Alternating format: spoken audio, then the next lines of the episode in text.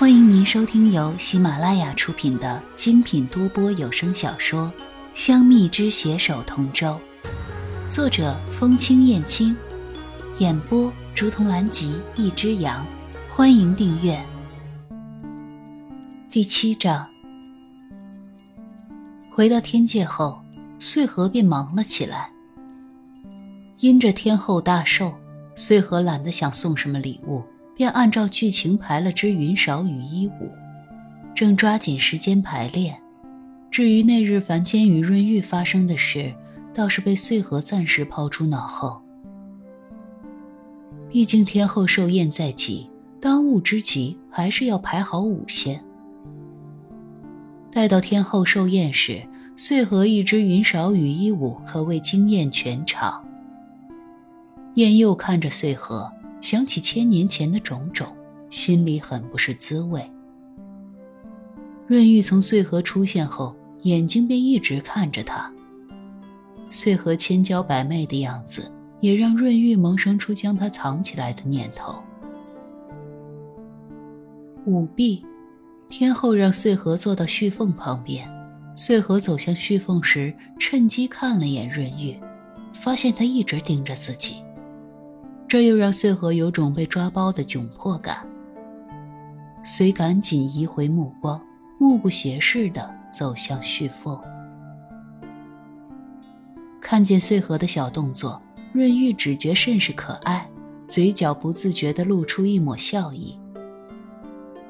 溥仪坐下，便听天后说道：“陛下，你看旭凤和穗禾这般坐着。”可像我偏殿悬挂的那画中之人呐。春雨霏霏，伞下丽影成双。我记得那画，倒有个应景的名儿，唤作珠联璧合。天后话音一落，穗禾立马感受到润玉的目光，目光之犀利，让穗禾不敢转头看他。姨母莫要再取笑穗禾了。原来穗禾也与火神殿下灵修过呀。锦觅看着穗禾与旭凤坐在一起的样子，就想起狐狸仙给自己看过的画本子。旭凤被锦觅坑多了，自然知道他根本不懂何为灵修，此话多半是在叔父的画本子中看到的罢了。穗禾见天后正准备发怒，连忙开口道。锦觅，我知你懵懂无知，但你这话都是哪儿看来的？莫不是在姻缘府待久了，被月下仙人给教坏了吧？没有教坏啊！狐狸仙说灵修可以增长灵力，我记得好像狐狸仙给我看过的春宫图册里依稀有幅图，亦唤作珠联璧合的。众仙看锦觅一副懵懂的样子，又提及月下仙人。当下便知此事定然与月下仙人脱不了干系。毕竟天界众所周知这月下仙人的本性的，如此这般，天后也就没有深究了。毕竟今日可是他的寿宴。哪知才安静没一会儿，锦觅突然跳了起来，手在身上乱拍，大叫着有老鼠。这下天后彻底动怒了。这个小仙竟然一而再、再而三的在他的寿宴上闹事，简直是不知死活。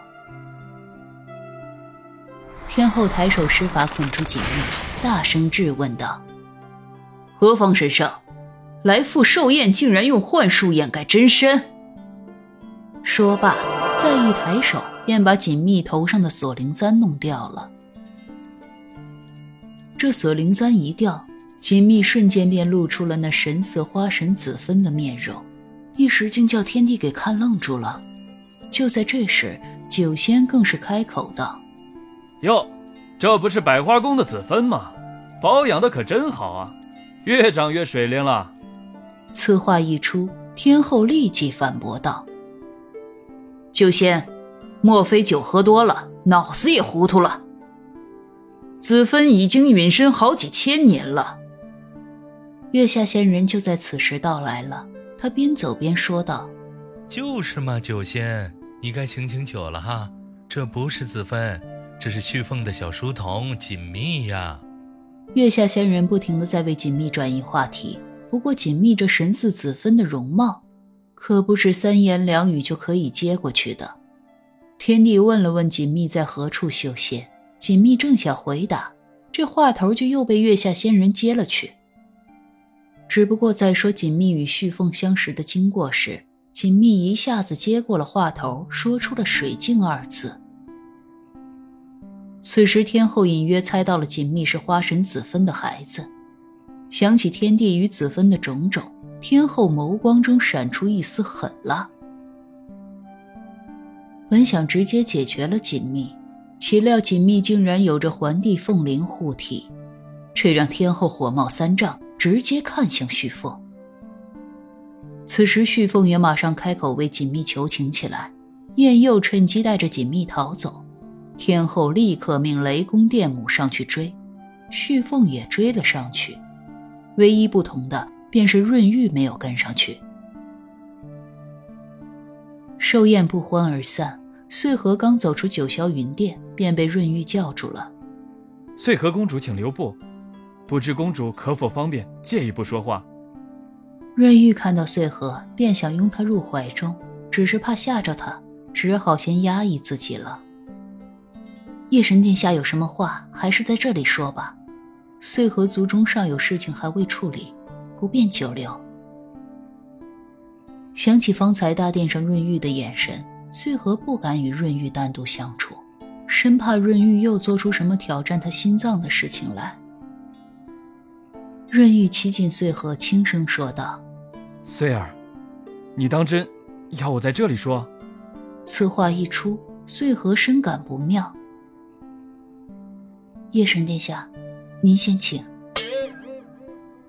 玄机宫，一路上润玉一言不发，穗禾心里一直在打鼓。果不其然，才刚走进玄机宫，润玉便发作了。珠联璧合，灵修，穗儿，可否给润玉一个解释？看润玉的脸色，若不给他一个满意的答复。定然是不会轻易放过自己的。穗禾感觉好想哭，但此时又不敢惹他，只能乖乖的回答道：“此事是姨母一厢情愿罢了。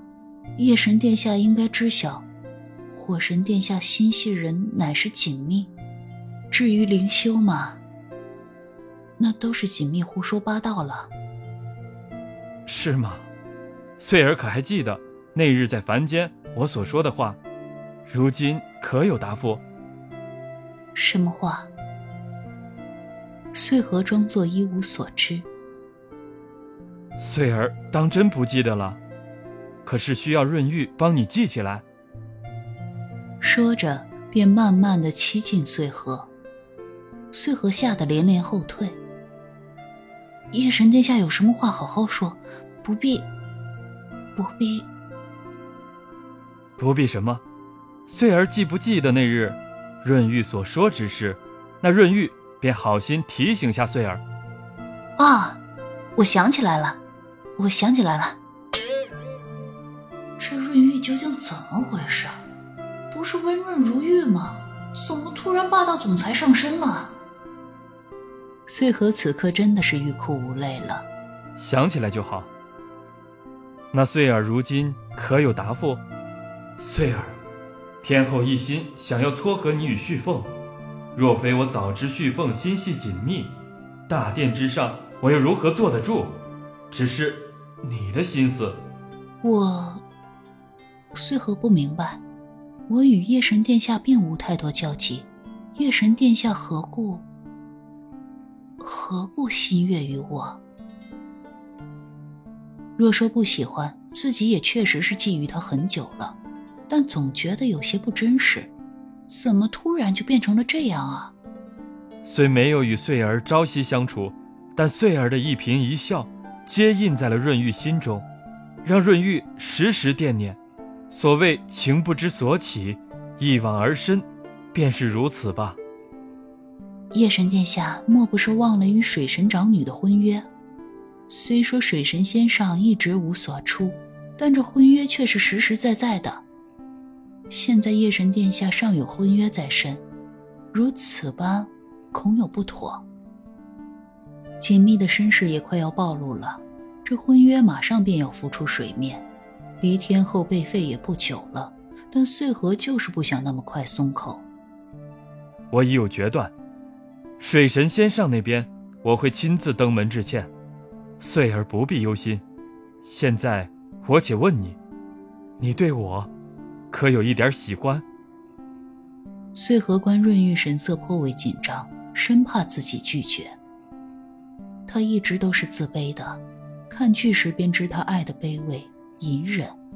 哪怕自己深爱之人与旭凤灵修，也还是忍耐着，生怕遭人嫌弃。想到此处，穗禾也不忍再拒绝他。我，我一心愿于你。说完这话，穗禾的脸忍不住有些发热，微低着头不敢看他。你，你再说一遍可好？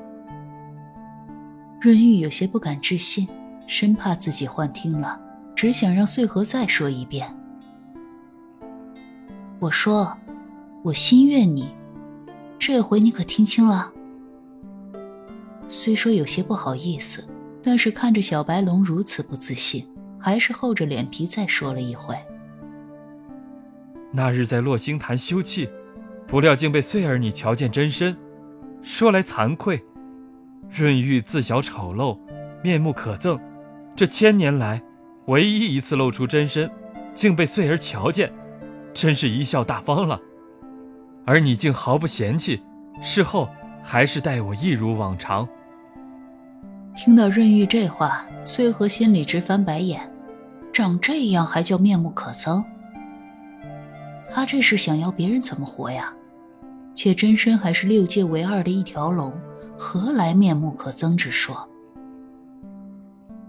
穗禾并不觉得殿下真身丑陋啊，恰恰相反，殿下的真身让穗禾见之不忘，很是好看。穗儿唤我润玉便可，能让穗儿喜欢，是润玉的荣幸。看到他和煦的笑容，穗禾心头一暖，也忍不住笑了，只愿他能一直这样温润下去。你我之事暂时不能让旁人知晓，你也知道我如今的处境的。姨母那里，我如今旭凤心系紧密，你我又两情相悦，母神的算盘怕是要落空了。穗儿怎么说，润玉怎么做便是。天色不早了，不知穗禾可有荣幸观赏我们的夜神殿下步星挂宴？穗禾挑眉一笑，润玉轻笑道：“荣幸之至。”步星台。穗禾看着润玉步兴挂叶，行云流水间，恍若指点江山，嘴角含笑。当真是陌上人如玉，公子世无双。想到他卑微的趴在地上，苦苦哀求天后饶过生母的画面。穗禾只觉鼻头有些酸楚。如若他能一直如此，该多好！可叹，那终究是他的劫，天命如此。如果可以，他定会帮他护住素离，让他这一生不留遗憾。穗儿，可是有什么烦心事？润玉不兴完，转过来看见穗禾心事重重的样子。眉宇间尽是为难，没什么，都是些琐事罢了。他要做的，皆不可让他知晓，否则只怕会徒生变故。既然穗儿不想说，润玉亦不会勉强。我只是不想见你眉头紧锁的样子。穗儿笑起来总是最美的。润玉心中想着，终有一日。我会让你没有后顾之忧的与我并肩，纵然是母神，也不能将你我分开。听到这话，穗禾展颜一笑。这个呆子，端是温和有礼的样子，却总是不经意间便给你灌蜜。听众朋友，本集已播讲完毕，请订阅专辑，下集精彩继续哦。